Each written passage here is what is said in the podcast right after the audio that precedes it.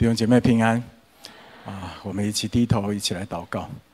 天父，我们好感谢你，你的众儿女在地上就可以团聚，而且跟你有美好的团契，这是你精心的安排，为的是要喂养我们。愿你今天继续让我们从你的话语里面得到智慧，好叫你的心意得以满足。垂听我们的祷告，奉耶稣基督的名，阿门。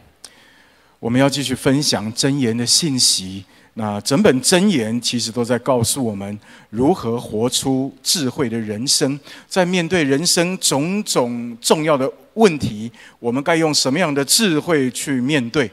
这是整本箴言的主题。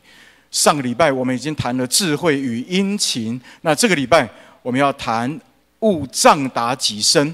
我们要谈智慧与谦卑，也就是如何对付骄傲。箴言十四章第三节，我们今天所读的第一节经文那里说：愚妄人口中骄傲，如